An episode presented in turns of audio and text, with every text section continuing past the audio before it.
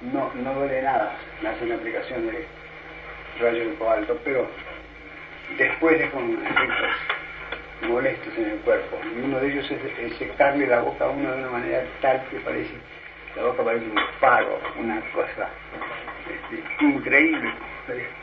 Y por más alguna toma es lo mismo, pasa un momento y después vuelve a quedar.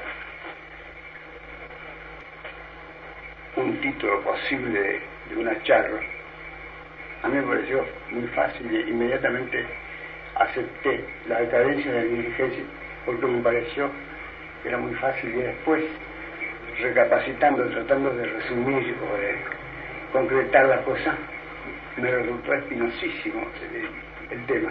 Porque una cosa es creer en un asunto, otra cosa es probarlo. Yo creo que la inteligencia está en decadencia en el mundo, por lo menos en la República Argentina con seguridad. Pero, ¿cómo se muestra eso? ¿Cómo se puede hacer? ¿Cómo se puede mostrar? Eh, no es fácil, ¿cómo se puede dar una prueba contundente y breve a la vez que, sea irrefragable? Esto pensaría anotar una, unas cuantas reflexiones que no tienen mucho orden, pero creo que al principio hablo de las las dificultades. Y después hablo de la, situación actual en Argentina de la, inteligencia. Después de los remedios. Lo primero que uno se pregunta es este, ¿cómo, cómo puede decaer la inteligencia. La inteligencia es una facultad inmaterial, una facultad del alma inmaterial. Y según eso no puede corromperse. Ahora, es ¿Por qué siendo una facultad del alma, por lo tanto creada directamente por Dios y no surgida de las fuerzas naturales generativas, ¿por qué hay tanta diferencia en la inteligencia de los hombres entonces? Parecería que es material. Pero los filósofos tomistas dicen que eso viene del cuerpo, que de la disposición del cuerpo. Según la disposición del cuerpo, es afectar al alma que viene a resultar como una especie de forma y el cuerpo sería la materia donde esa forma es recibida.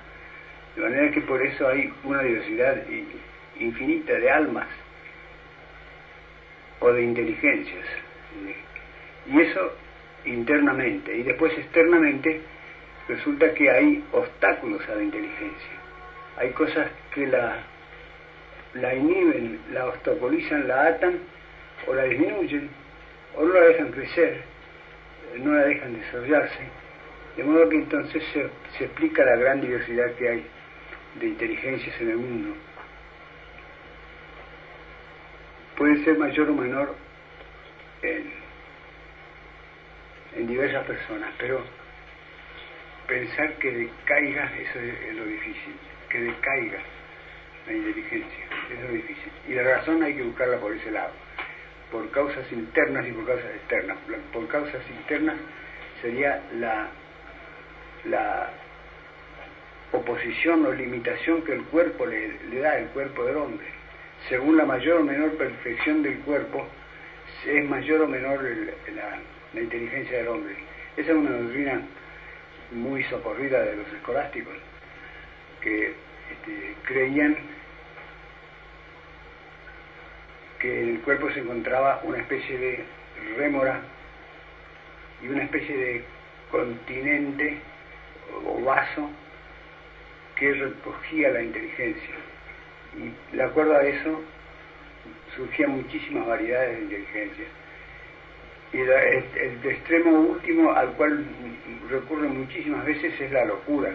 La locura decimos que no hay razón, que no tienen razón los locos, es decir, que han perdido la razón, decimos.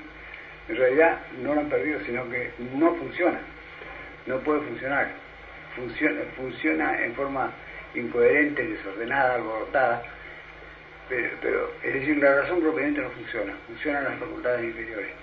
Y por eso, por eso trataban los escolásticos del problema de si el alma depende realmente del cuerpo, Si depende directamente del cuerpo, entonces no es inmaterial, es material.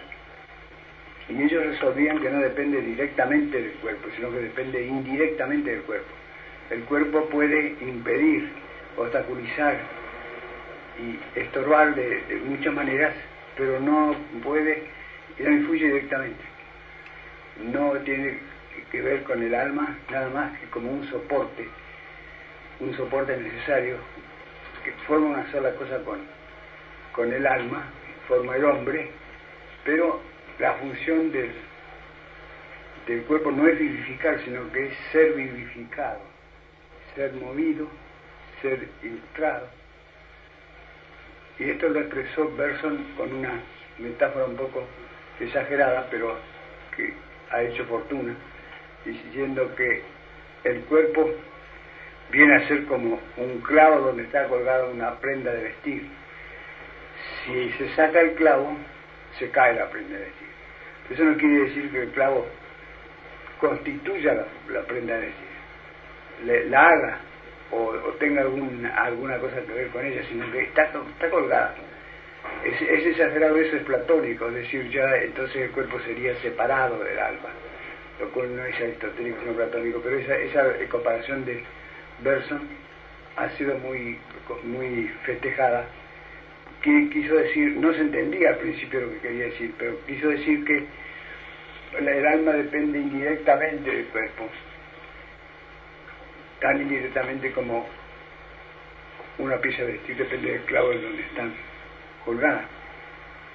Y después hay las causas externas que pueden impedir el desarrollo de la inteligencia o sus funciones, porque tienen que advertir que estamos hablando de la inteligencia no como facultad no en ella misma, sino en su ejercicio, o sea, en sus productos. De manera que en el fondo estamos hablando de la cultura, que es lo que produce la inteligencia.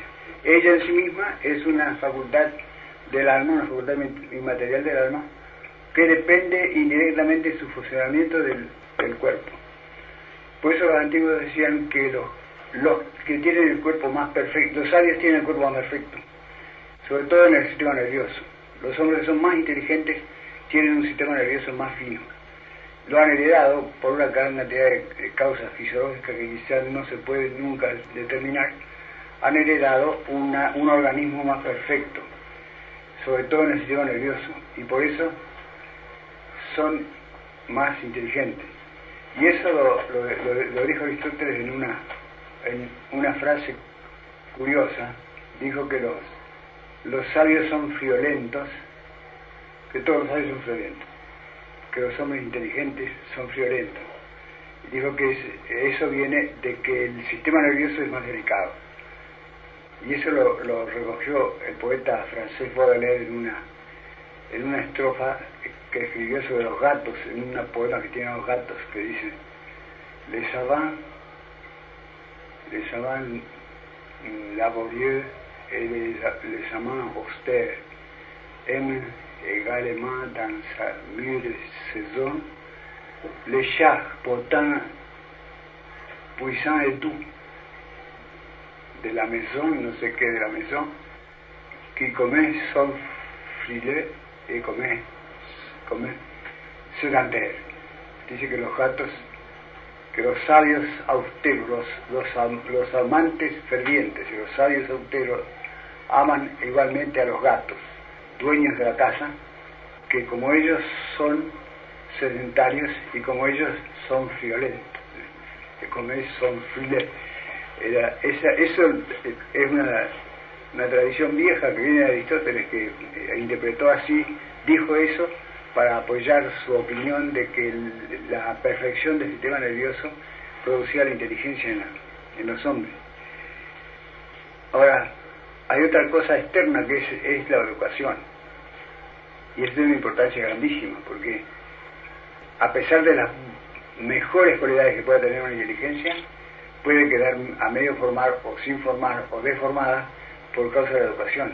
Y al contrario, una inteligencia mediana, con una buena educación, con una mucha aplicación y con un buen magisterio, puede llegar a, a ser una cosa muy grande. Incluso hay gente que es llamada genios, hay genios en la historia de la literatura que si uno los mira de cerca ve que no tenían mucha inteligencia. Lo que tuvieron fue mucha aplicación, una buena educación y muchas oportunidades, buenas oportunidades, un buen ambiente intelectual. Y entonces llegaron a una, a una excelencia que, que no responde propiamente al grado de inteligencia en sí, sino que responde a la, a la, formación de esa inteligencia. Eso es importantísimo. En Aristóteles, al principio de la ética, hay, Aristóteles pone tres versos de Síodo. Ton tu esiudu, utos men panaritos, os autos pantanoese. Dice, este, dice que es un hombre eh, magnífico, una cosa espléndida, el que por sí mismo aprende todo, que es bastante bueno el que ayudado por otro, enseñado por otro, aprende. Pero el que ni ayudado por otro, ni por sí mismo es capaz de aprender, ese es un animal. Es decir, yo, es, es un inútil, es un tipo inútil. Yo traduje bastante mal los versos griegos estos en alguno de mis libros, noble y feliz el cristiano que él solito todo aprende, bastante bien el que es dócil y enseñándole comprende, pero el que por sí no alcanza, ni a uno que piensa se adhiere, ese tal es tipo inútil y medio animal que quiere. Esos, versos están en Aristóteles, según eso divide, divide el crecimiento intelectual del hombre en tres etapas. La primera etapa es cuando el hombre no aprende nada ni por sí ni por otro, que es la niñez. La segunda etapa es cuando el hombre aprende enseñado por otros, pero por sí no es capaz de, no, no sería capaz de pensar. Y la tercera etapa es cuando no solamente ayudado por otros, eso sigue siempre, sino por sí mismo es capaz de adquirir la verdad. Se refiere solamente a los conocimientos intelectuales, por lo tanto al niño lo pone como no, no capaz de aprender nada. Vemos que los chicos aprenden muchísimas cosas. Pero esta se está refiriendo a la, a la razón. Por eso a los siete años decimos que el chico tiene uso de razón. Porque ahí termina el periodo en el cual Aristóteles dice que ni aprenden por sí ni por otro. Desde los siete a los catorce aprenden por otro. Es decir, es el tiempo de la educación. La, dócilmente obedeciendo y sometiéndose a un maestro, adquieren una gran cantidad de nociones que por sí mismos no serían capaces de adquirir. El segundo etapa, la segunda etapa, que es la, al final de la cual las legislaciones de todo el mundo le dan licencia o autorización para casarse a, los, a los 14 años, porque a los 14 años empiezan a pensar por sí mismos y ya pueden hacer un contrato, como es el matrimonio. Aunque todos los demás contratos les están prohibidos hasta los 21 años a 21 años pueden hacer los contratos que tienen mayor de edad, mayoría de edad. en el tercer periodo, el hombre aprende por otro y aprende por sí mismo, empieza a pensar por sí mismo. Nunca cesa la, el aprendizaje, naturalmente, nunca cesa el aprendizaje por otro. Y esa, esa es una verdad psicológica. las legislaciones del mundo y las costumbres del mundo se basan en esa idea aristotélica.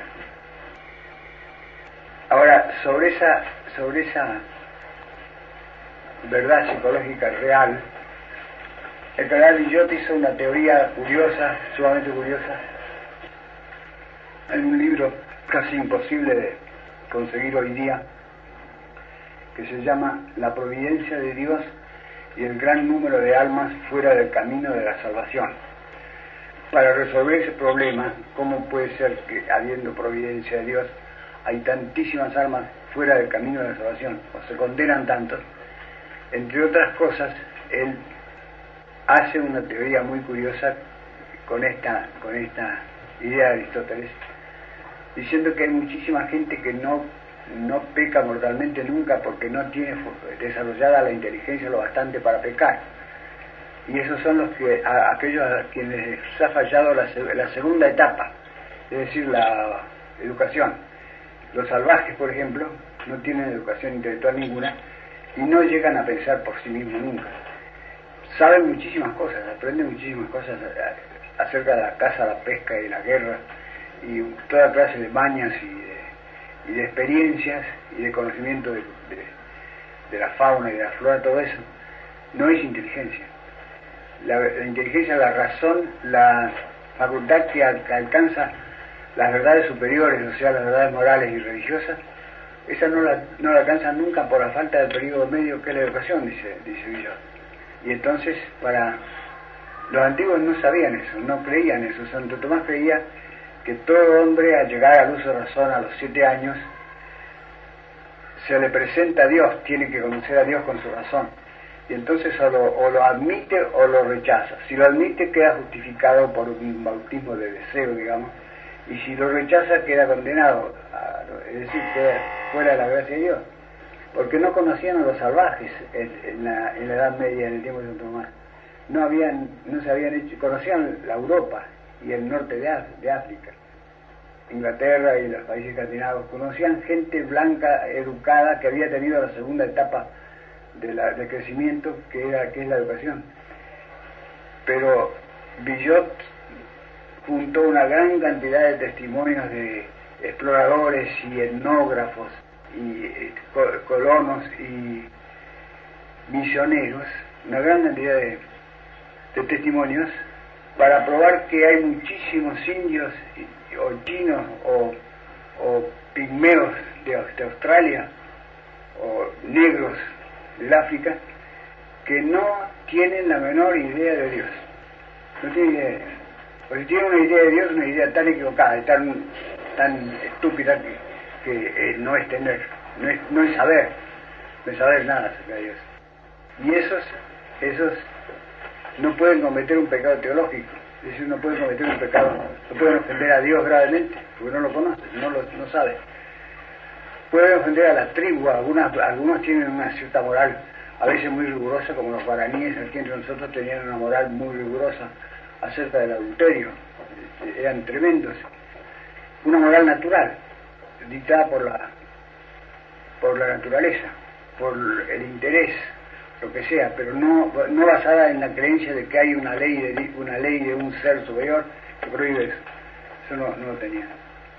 Aunque también aquí falla, aquí entre los guaraníes falla la, la experiencia de Villot porque tenían idea de Dios, tenían una idea del gran espíritu que decían ellos, el Añanguazú. Pero en otras partes están, están mucho más inferiores. De manera que tenemos pues el caso de que la inteligencia del hombre puede fallar hasta, hasta lo máximo, es decir, no desarrollarse nunca lo bastante para conocer las cosas esenciales para la, salvación del hombre. Esa fue la tesis de, Villot, lo cual lo, llevó a, a estatuir que hay un limbo de los adultos, porque si hay un, uno de esos que no pueden pecar mortalmente porque no tienen conocimiento de Dios ninguno, este, y, no muere, no, no va al cielo, no puede ir al cielo, no tiene fe sobrenatural. Tiene que haber un limbo de adultos, es decir, una región donde van esos, esas especies de tremendos ignorantes que alimentan. Y ese limbo está en la Divina Comedia de Dante, está lo, lo puesto al principio de la, Divina Comedia, está el limbo, se llama los Campos Elíseos, y allí el Dante puso nada menos que a que a Pitágoras y, no sé si a Platón, una gran cantidad de sabios antiguos que han sabido muchísimo, pero no han, no han conocido a Dios teológicamente, no han hecho un acto de fe sobrenatural, no, no se han salvado, no han, y como por otra parte han guardado la ley natural, no han pecado, se van están allí en campos alicios donde son felices, bastante felices, naturalmente felices, pero no tienen la visión de Dios. Una de las confirmaciones las confirmaciones de Villot.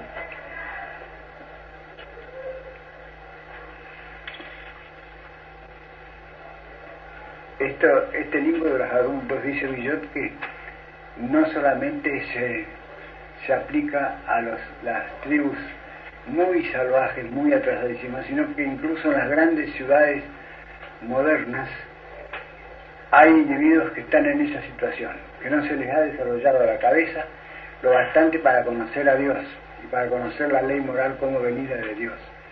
Y cita como ejemplo los personajes de una novela de Philippe, Jean Paul Philippe, que se llama Bibi de Montparnasse, donde describe la vida de prostitutas y rufianes y eh, asaltantes, malévolos, este, desde muy cerca, visto desde muy cerca, y realmente este, Villot dice, ¿usted cree que esta persona tiene alguna noción recta de Dios en la cabeza? Y han nacido en grandes ciudades, pero la educación les ha sido negada, han quedado, por una manera, por una razón o por otra, han quedado estancados allí, en un estado en que moralmente son como niños, por un lado, y por otro lado moralmente son como fieras, pero no son adultos, no son hombres adultos. Manera que esa es la el caso extremo de la inteligencia atajada o, como decían los antiguos, ligada por causas externas, externas a la misma inteligencia, no por deformación del cuerpo o por defectos corporales del cerebro del, de, los nervios, sino por cosas enteramente externas. De modo que ya ven este, cómo se puede decir que la inteligencia decae, aunque en sí como facultad es simple e incorruptible, porque es una facultad del alma, pero está sujeta al cuerpo, está atada al cuerpo. Entonces le pueden suceder todas, todas clases de accidentes, como los que hemos visto. Ahora, es posible que nuestros tiempos estén más atrasados en inteligencia que los tiempos antiguos. Es decir, eso eso depende, es la cultura lo que uno se pregunta. Se pregunta por los efectos de la inteligencia. Y los efectos de la inteligencia son los productos de la inteligencia, eso es lo que llamamos la cultura. Y hoy día parecería que hay una enorme cantidad de cultura más que en otros tiempos. Sobrepasa la cultura de los tiempos antiguos de una manera enorme. La abundancia de cultura eh, eh, parece eh, que no deja lugar ninguno a dudar que la inteligencia del hombre ha progresado enormemente. Pero hay que tener cuidado a ver, antes de concluir eso, porque hay que ver si no es falsificada. Una gran, gran parte de lo que se llama cultura en Argentina es cultura falsificada, no es verdadera cultura. Porque es una cultura casi de monos, se podría decir, de animales una cultura que dirigida en gran parte a divertir a la gente y a veces a divertirla inhonestamente, ¿no? con cualquier clase de, estímulos que, que, venga, lo que venga, y esa, esa gente que hace eso gana mucho dinero y a veces mucha fama también, muchísima fama. Y esa no es cultura, esa es, una cosa falsificada, una perversión del alma que no es verdadera cultura. Parece, parecen cultísimos a veces por las cosas que sabe recitar o decir, muchos este, contemporáneos nuestros, la visión que tienen y todo eso, pero uno ve que, eso, que, que saben no sirve, es falso, es falsificado, parece cultura. Y no necesito decirles a usted porque lo conocerá mejor que yo todo lo que nos pasa por los ojos y por, los oídos a nosotros acá en, en esta gran ciudad. Hay que defenderse. A mí solamente el el leer La Nación me pone triste. La Nación, que hay que leerla porque uno tiene que leer los diarios para enterarse de datos que necesita. Sin embargo, cuando yo veo toda la ligereza, en primer lugar casi todo es, cuestión de dinero, son cosas económicas, son instituciones o centros, congresos, asambleas, discusiones, leyes, que todas se refieren al lucro al dinero, casi todas.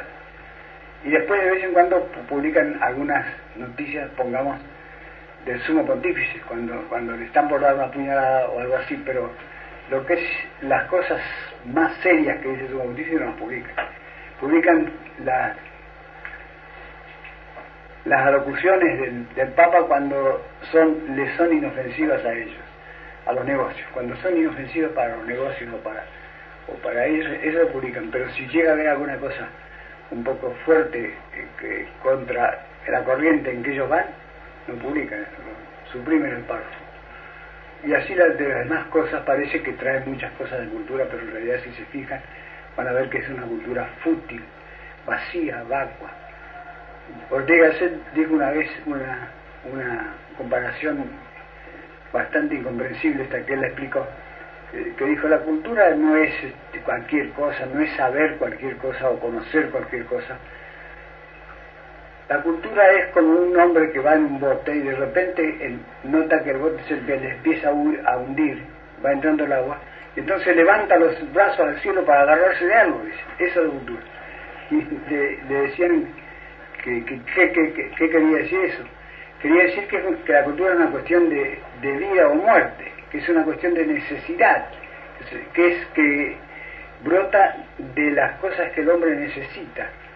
El hombre cultiva las ciencias y las artes y las artesanías que nacen de sus necesidades reales. Y cuando no nacen de sus, necesidades, cuando la cultura no es necesaria, entonces es falsa, es falsificación, es imitación la cultura. De manera que eso es lo que pasa en el mundo de hoy, hay un exceso de cultura incluso.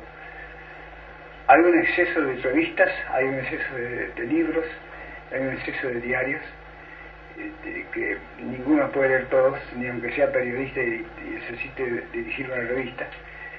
Y ese exceso no es cultura, no, hay, no prueba que haya cultura. Lo que probaría una verdadera cultura sería que hubiese uno solo, pero excelentísimo, o dos, que, que hubiese dos revistas, pero excelentísimas, del primer orden.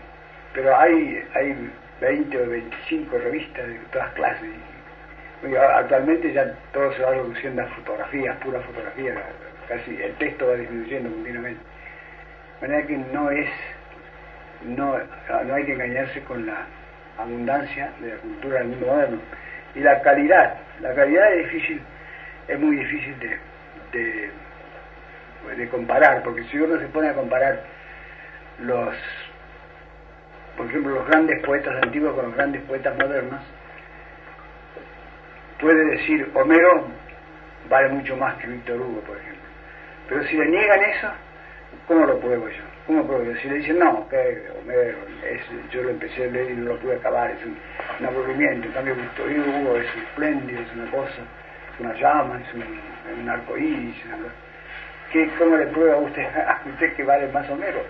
Este, es difícil eh, hacer comparaciones particulares entre los, los grandes hombres que ha habido en, otras épocas y los que hay ahora. Y además hay otra cosa y es que el genio es un producto curioso que depende de muchísimas circunstancias que se reúnen en un hombre de golpe, de manera que, por, ejemplo, Shakespeare apareció en Inglaterra en, el siglo XVI, es un genio y después no hay otro en Inglaterra, no hay otro. Este, ¿Por qué apareció ahí? Por una cantidad de cosas coincidentes, entre otras la buena, la buena organización del sistema nervioso, el ambiente bueno, la educación buena, la, aplicación de él, el trabajo y todo eso, dio como resultado un genio. Los genios son impredecibles, no se pueden predecir, no se sabe dónde van a salir, no se puede culpar a una nación que no tenga genio porque este, no se pueden producir, no son producibles. Nosotros hemos tenido dos genios que son Hernández y, Lugones en poesía, ya es algo. Quizás no sean tan grandes genios, sean un genio un poco parcializado, porque Hernández escribió un solo poema y Lugones, los buenos poemas de Lugones son pocos. Lugones perdió muchísimo tiempo escribiendo pavadas o, cosas mediocres casi toda la vida. poquísimas, pocas poesías de Lugones dan la medida real del talento tremendo que tenía para la poesía. Y después existe, hay una cosa, una, una observación también que hay que tener en cuenta, ya que nombré la poesía y, los, y dos poetas argentinos. Y es la siguiente, que se puede tener un gran don poético y no ser inteligente, tener poca inteligencia. Eso parece mentira, pero ya lo dijo Platón en el en el diálogo llamado Ion, él dice que el, don poético es un, es un don de los dioses, que se lo dan a, quienes quieren, y el que tiene ese don puede atraer a sus semejantes cantando este, de una manera superior a todos, fascinándolos con las palabras, pero puede no ser inteligente, puede no ser filósofo, no tener nada de filósofo. Y eso este, es,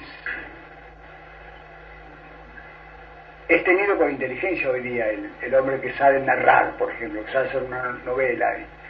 Es tenido por inteligente y a veces no es inteligente. A veces es y a veces no es. Y cuando no es inteligente lo que produce no es no, no dura. Puede electrizar por un poco de tiempo, fascinar por un poco de tiempo, pero no dura. Si no tiene inteligencia, no tiene contenido sólido la, poesía. No es necesario que el contenido de la poesía sea filosófico. A veces no pueden no tener ni una palabra de filosófico y ser sólido, sólidamente inteligente, sólidamente espiritual. Yo, por ejemplo, en estos días, no sé por qué, em, empecé a estudiar a Kipling, que lo había leído cuando un muchacho a los, a los 15, 16 años leí el primer cuento de Kipling en castellano, traducido, y después más tarde leí el, libro de las tierras vírgenes, también traducido, que en, Kipling se llama The Jungle Book, y The Second Jungle Book, dos, primer libro de la jungla y segundo libro de la jungla, me, me dejó entusiasmadísimo. Yo estaba en el Colegio de Salvador, tenía 24 años, o 23. Y después empecé a comprar las obras de Kipling en inglés y fui leyendo, creo que todos los cuentos de Kipling los he leído. Las tres novelas de Kipling no las he leído. Tengo dos de ellas, pero no las he leído. Pero todos los cuentos y los, los poemas yo los he leído. Y tenía un entusiasmo muy grande que se me fue disminuyendo poco a poco es decir, ya al leer los cuentos encontraba algunos que eran sumamente flojos, que eran casi imbéciles, ¿no? Pero otros eran espléndidos. Pero ahora me he puesto a estudiar a Kipling, he leído de nuevo, esta vez en inglés, el Jungle Book y después la Stocky and Co. Es una serie de cuentos acerca de la vida de colegio que tuvo él este, en Inglaterra, que también es una de las dos obras maestras de Kipling. Yo creo que lo, donde fue genial o casi genial Kipling es en el libro de la jungla, Jungle Book, y en Stocky Co. Que Stocky Co. es un apellido, Stocky y compañía. Son tres muchachos especiales que viven en un colegio inglés muy, muy medio bárbaro, pero que Kipling le parece que es el ideal de la educación, un, colegio muy riguroso, y uno de esos tres que se llama Beatle, que significa cucaracha en inglés, es él, se escribe él, mismo, es un poeta, es un muchacho de lucho, flojo, es un poeta y sin embargo este, está en compañía de esos, otros dos. Toki es una especie de espléndido salvaje, el, jefe, y Matt Tark es un irlandés raro, excéntrico, y los tres dominan en el colegio ese, dominan el colegio de donde, donde estudian latín y se preparan para entrar en la academia militar. Esa es otra de las obras maestras de Kipling. Pero me di cuenta de que no tiene inteligencia, que lo que tiene es una, una memoria privilegiada, privilegiada, una facultad de observación enorme, una gran fantasía y una gran facultad de expresión, de expresarse, de narrar, de imitar la, de imitar la manera de hablar de, toda clase de gente, de paisanos y de... Eso bien, pero fijándose bien, uno dice no hay inteligencia. Quiero, tenía razón Platón, se puede dar el don de la, de la artístico en un grado enorme sin la más mínima filosofía, digamos, sin filosofía, sin la más mínima capacidad para hacer la operación fundamental del hombre que es razonar, razonar, o sea, ver si las cosas son verdad o no. La inteligencia es la facultad de la realidad. Cuando la fantasía se apoya más o menos en la realidad, salen los cuentos buenos, pero cuando la fantasía se deja llevar y se aparta de la realidad salen los bodrios, como el, que leí hoy, por ejemplo, es una cosa que hay que leerla tres veces para entenderla. Y después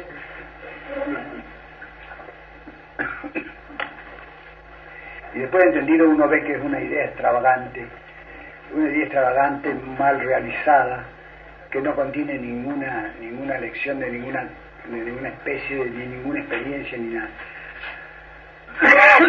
Es una profecía acerca de lo que pasa en el año 2065 en el mundo. Enteramente errado, no va a pasar nada de eso, ya ha sido desmentida por una cantidad de cosas. desde que él la escribió, que fue en 1907 hasta ahora, ya ha sido desmentido todo lo que él ha predicho. Una, no todo, sino una gran cantidad de cosas. No, jamás va a suceder eso.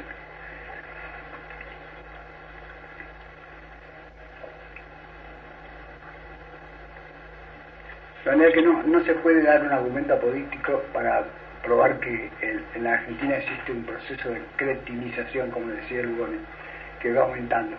Lugones me dijo una vez esa, esa frase que me quedó grabada y hay un proceso de creativización en la Argentina. Me quedó grabada este,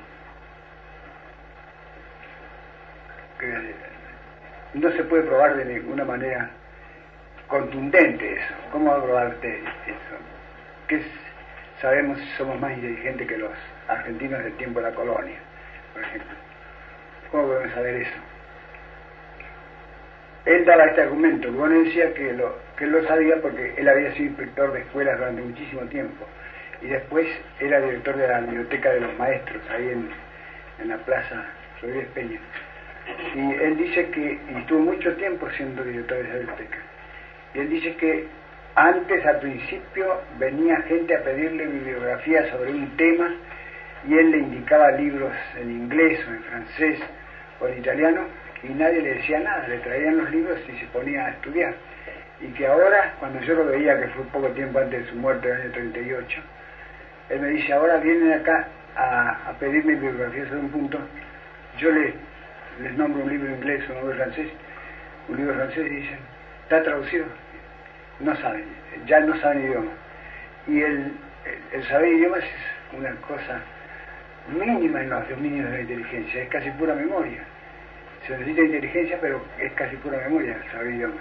Y, ya no saben idiomas. Dice que vienen muchachos de la universidad o de la, del Colegio Nacional, les piden bibliografía y ni siquiera italiano, le decía Lugones. Le digo un, libro en italiano y me preguntan si está traducido.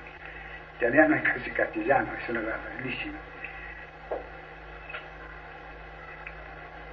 Pero a mí se me ha ocurrido poner como ejemplo un libro que acabo de recibir, me lo, regaló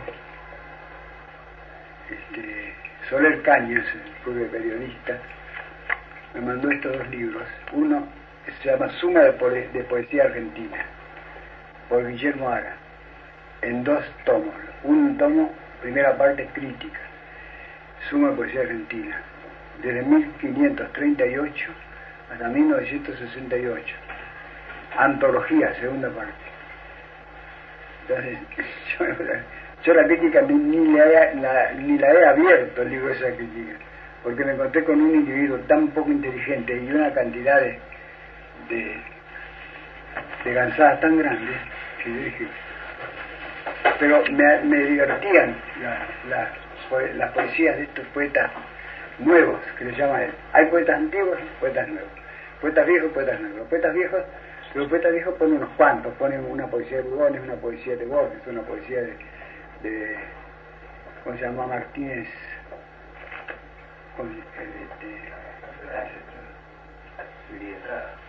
Martínez Y también alguna poesía de los viejos, de los antiguos, de algo, algo este, Labardén, Mármol, bueno, pero resulta que eso ni la tercera parte del libro está dedicada a la poesía vieja, casi todo está dedicado a la poesía nueva.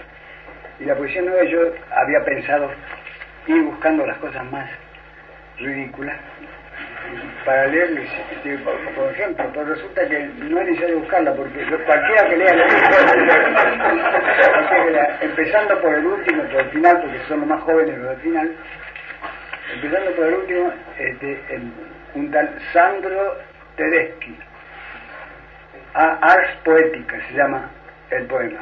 Está escrito todo con minúscula, no hay una sola mayúscula. Basta de todo esto. Hagamos con la mente alerta un corazón exacto. La poesía no es el paso previo a los suicidios, ni una rosa exacerbada que mantiene correspondencia con los cisnes. Pero eso sí, frecuentemente conversa con el mortal que la padece, tratando de explicarle las cosas con palabras, con un amigo querido que no entiende razones. Uno se pregunta esto, ¿y, esto para qué sirve? ¿Para qué me sirve a mí? Segundo, después, Luis Paola. Lo conozco personalmente, es bastante inteligente, pero la poesía no sirve. Yo cambio mi sangre por vino del cielo, quiero emborrachar mi carne con soles y cielos deslumbrados con horizontes arqueados como una lengua en la agonía. Siento ya una niebla que me inflama en visiones de la muerte, que ya no es muerte para, para ser alucinación de vida, espejo de una escoria que es mi única verdad, mi sola esperanza. Este es Luis de Paola. Y hace unas críticas que, este, cómicas de los, las poesías que publica. Por ejemplo, de Paola resuelve con destreza y calidad el verso suelto y la estructura clásica su modo, su modo particular conjuga lo cotidiano y lo inusitado en excelente equilibrio. Pone una poesía de cada poeta por genial. Amigo, seudónimo de Miguel Ángel Garriga, nació en Catamarca. Colabora en revistas y páginas literarias del país, etc. Dirige la revista Polen. Poema. Por ejemplo, uno busca se busca la distancia, se hurgan los huesos, los piojos predilectos, y uno se extrae todas las estrellas por las uñas.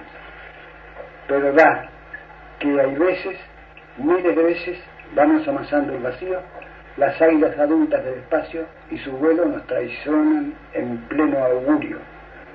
Uno quiere morder, poner entre los dientes la silueta de la noche, la fisonomía de un pan o de un esqueleto, su alma, su enorme figura inflándose en los sueños, reventando como atómica, o como siglo que no cumplió con su edad, con su espiga, o su silvestre acontecer. Ya tú ves y o sientes cómo el viento revienta, revienta los hielos, penetra por las venas y va oxidándose la vida, agotándose el vestido, el dinero de la muerte, y nadie, nadie, hermano, te presta un veranito, y un pedacito de sol para tu noche y te quedas así. Así es un verso sol, aparte. Por ejemplo, por ejemplo, si llegaras a morir, inédito, poema inédito. Pero hay muchísimos de estos, de estos las dos terceras partes del libro son así.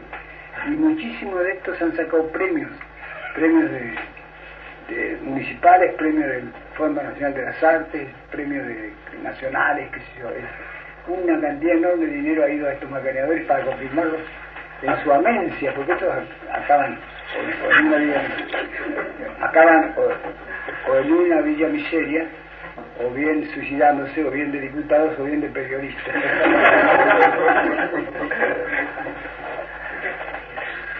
Dolores de Urañona Iberia, yo la conocí, fue fue monja y salió, hija de don Lautaro Brañona. no está tan mal, pero es lo mismo, es, una cosa que no se, no se entiende lo que quiere decir. Primer comentario para Lázaro, fragmento. Hugo Di Taranto. Y todos han publicado una cantidad de libros. Uno anda nomás de puro gusto, uno pena nomás de pura pena, y se pega y despena, se alegra y se compena uno se anda nomás entre su química. Átomo va y isótopo te vuelve. Es capaz de andarse madrugando, madrugado en pleno otoño de la alquimia. Uno trepa nomás por no quedarse. Y quedarse bueno si se trepa. Uno lo quiere todo por dolerse. Uno se duele todo por el todo. y le vuelven los gestos, la sonrisa, al pensar que uno anda nomás de puro gusto. Y se llama, ha escrito tres libros, tres libros. Alicia de Lepiane Rawson. Nació en Buenos Aires hace 37 años. Menos mal que no, en todo ese tiempo no ha publicado más que dos libros.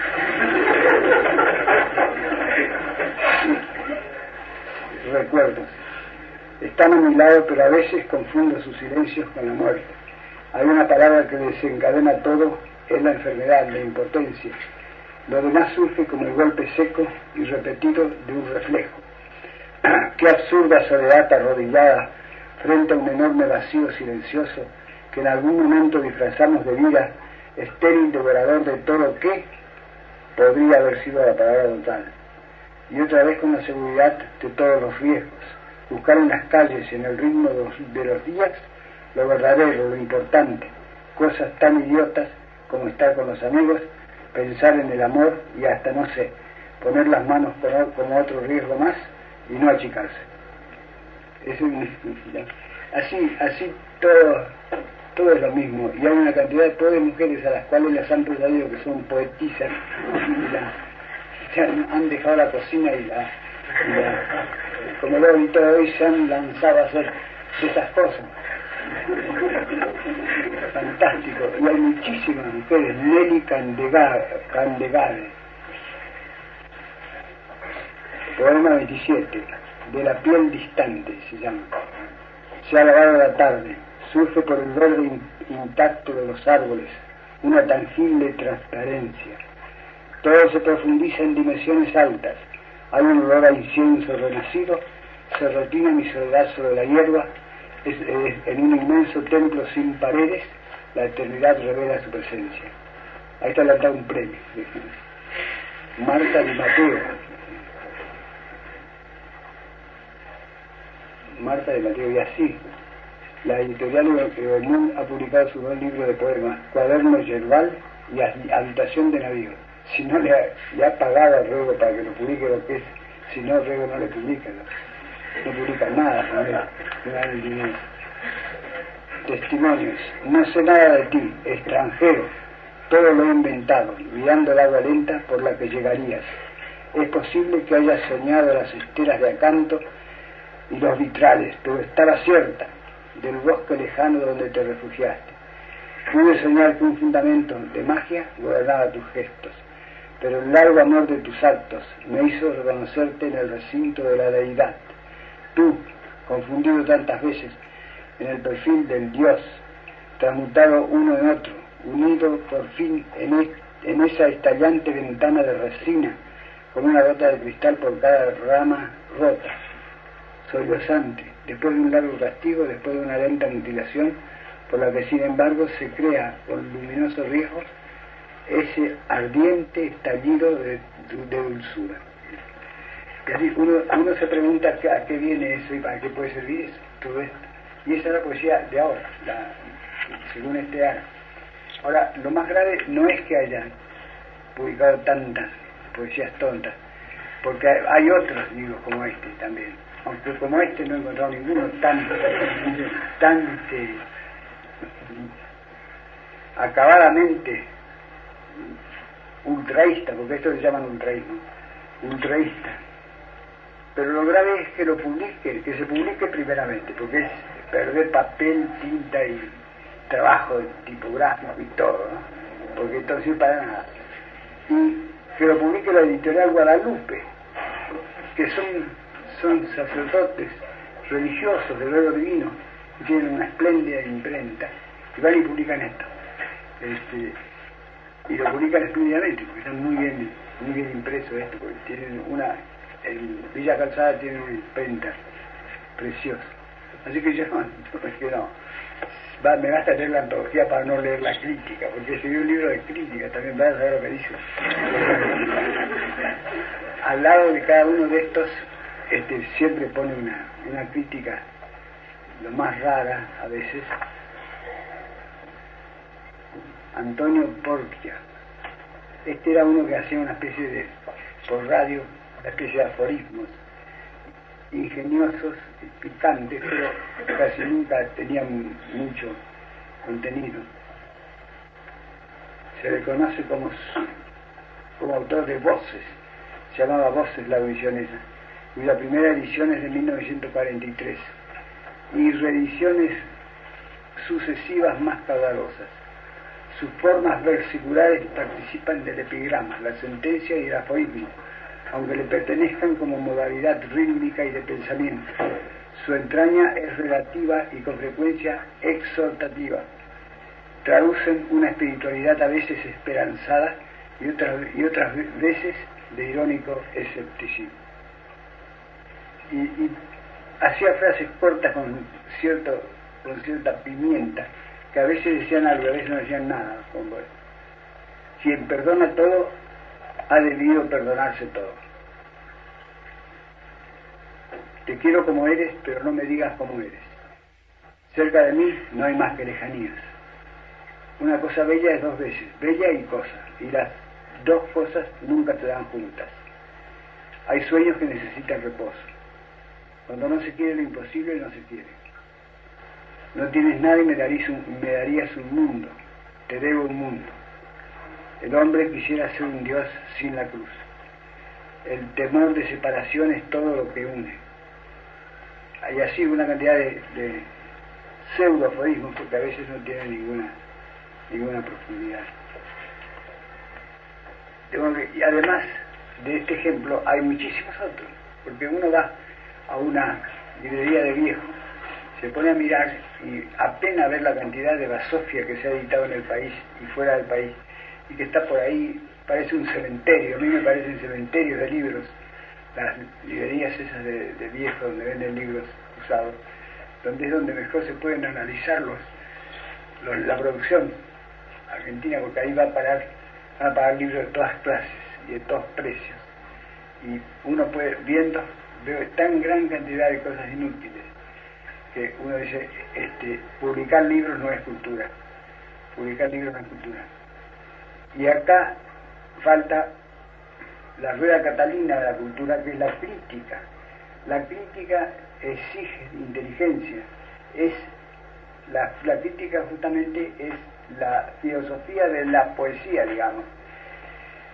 El crítico tiene que ser poeta un poco, o escritor, novelista, un poco por lo menos. Y después de eso saber filosofía, tener una filosofía. Y aquí no hay crítica. Lo que se llama crítica de los diarios no es crítica, porque no empiezan a decir cosas raras, que no, en vez de decirle, empezar por decirle a uno que el libro es bueno o el libro es malo, empiezan a, a hacer disquisiciones estéticas diciendo, qué sé yo, las críticas de la nación son famosas. Bueno, también pagan cinco pesos por cada crítica que las hace, así que no, no, le pueden pedir mucho.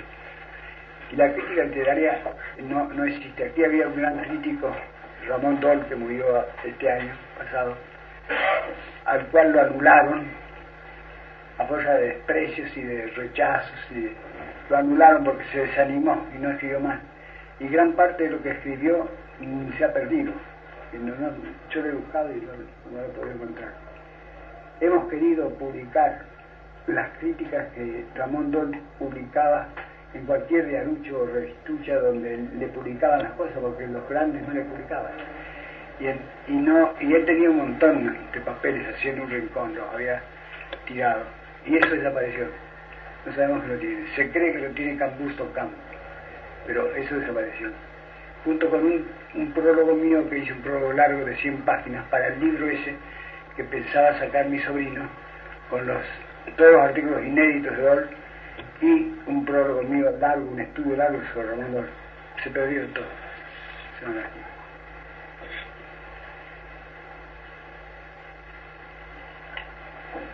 Bueno, el aspecto religioso no voy a decir nada. La, la falta de religión perjudica el desarrollo de la inteligencia, porque la religión es la, la parte suprema de la inteligencia. Los antiguos filósofos decían que el conocimiento de Dios es la parte más alta del entendimiento del hombre, Aristóteles y, Platón. Y, el conocimiento de Dios, aunque sea muy pequeño, decía Aristóteles, vale más que muchísimo conocimiento de las cosas inferiores. O sea, el conocimiento de las cosas superiores, aunque sea muy pequeño y difícil, vale muchísimo más que muchísimo conocimiento de las cosas inferiores. Eso lo dice hablando de los cielos, el conocimiento de los cielos que preocupaba muchísimo a los, a antiguos. Y eh, por lo tanto, también desde ese punto de vista podemos creer que nuestra época está perjudicada en su inteligencia por la falta de la falta enorme de religiosidad. Libros religiosos casi no se publican. Menos mal que el padre Sáenz salva la, fama de la Argentina, porque cuando yo escribí el comentario de los evangelios dije que no se había publicado ningún libro religioso en Argentina. Y ahora hay varios libros padre Sáenz y algunos otros. Pero para un país católico debía haber muchísima literatura religiosa, mucho más literatura religiosa. No hay. Porque o al público no le interesa o los autores no saben. No son este, al público. Y por lo tanto, la conclusión de toda esta, esta larga vagancia sería que hay que defenderse. Es decir, hay que defenderse de la cultura falsificada y tratar de adquirir la cultura real, la necesaria, la que es necesaria. El periodista José Asaf, que murió no hace mucho, y fue el que escribía Criterio durante muchísimo tiempo, cuando José Franceschi era director. Era, era un hombre inteligente, sumamente inteligente. Y él una vez me dijo, yo cuando estaba estudiando medicina segundo año, me di cuenta de que no sabía nada de nada. Todo el bachillerato no me había servido para nada, ni siquiera para estudiar medicina. De manera que tuve que empezar de nuevo. Fue como San Pablo en el camino de Damasco, dice, como un rayo que me cayese encima de mí de ver que yo no había aprendido nada, que no, había perdido el tiempo, me había, no me habían enseñado nada. Y entonces empecé a estudiar por mi cuenta, y, voy a seguir estudiando por mi cuenta. Y siguió, toda la vida siguió ejerciendo el periodismo, después dejó el periodismo, fue el secretario de la gobernación de San Juan, pero él seguía, él recortaba todas las cosas interesantes que encontraba en los diarios y las guardaba en carpetas y tenía una una mole de carpetas y leía los mejores libros que encontraba. De verdad que hay que, y si uno consigue un buen maestro, mejor, porque se ahorra, se corta muchísimo camino con un maestro, se pierde tiempo cuando uno estudia solo. Los autodidactas pierden por lo menos tiempo, decía un pedagogo italiano. Y también escasean los maestros aquí en la Argentina cuando, cuando yo era muchacho y enseñaba en el Colegio Salvador Literatura, tenía como colega a Justi, Roberto El cual fue una especie de maestro para mí. Y él decía, no hay maestros en Argentina, nos faltan maestros. E, eso, y eso es también importantísimo. Es lo mismo que la falta de crítica. Cuando vivía Martín Subiría, una vez vino este español novelista que escribió AMDG, el madridista, novelista madrileño. A mí me falla ya la, memoria para los nombres. Bueno, un español que recibió mucho tiempo acá, un español rojo que recibió mucho tiempo acá, después volvió a España. No sé si ha muerto. Que ha escrito varias novelas y poesías. Este, le dijo a Martín Subiría, pero dígame por qué le, lo festejan tanto ustedes a Baldo Frank ese norteamericano que venía de en a Argentina. Escribía sobre la Argentina. Dice, porque yo veo que aquí en la Argentina a Baldo Frank lo tienen por un, por un, genio y en Norteamérica no, no lo aprecian nada. Y le dice, Maldito Díaz le dijo, ¿y qué, qué quiere? Así somos aquí, dice. Esa alabanza no vale mucho. ¿Quiere decir usted que aquí no hay crítica literaria? No, le dijo Martín Suriel. Entonces, están ustedes listos, dijo el gallego. Bueno, nada más, demasiado los he detenido, de manera que les agradezco la atención y hago voto para que progresen ustedes con este grupo tan simpático.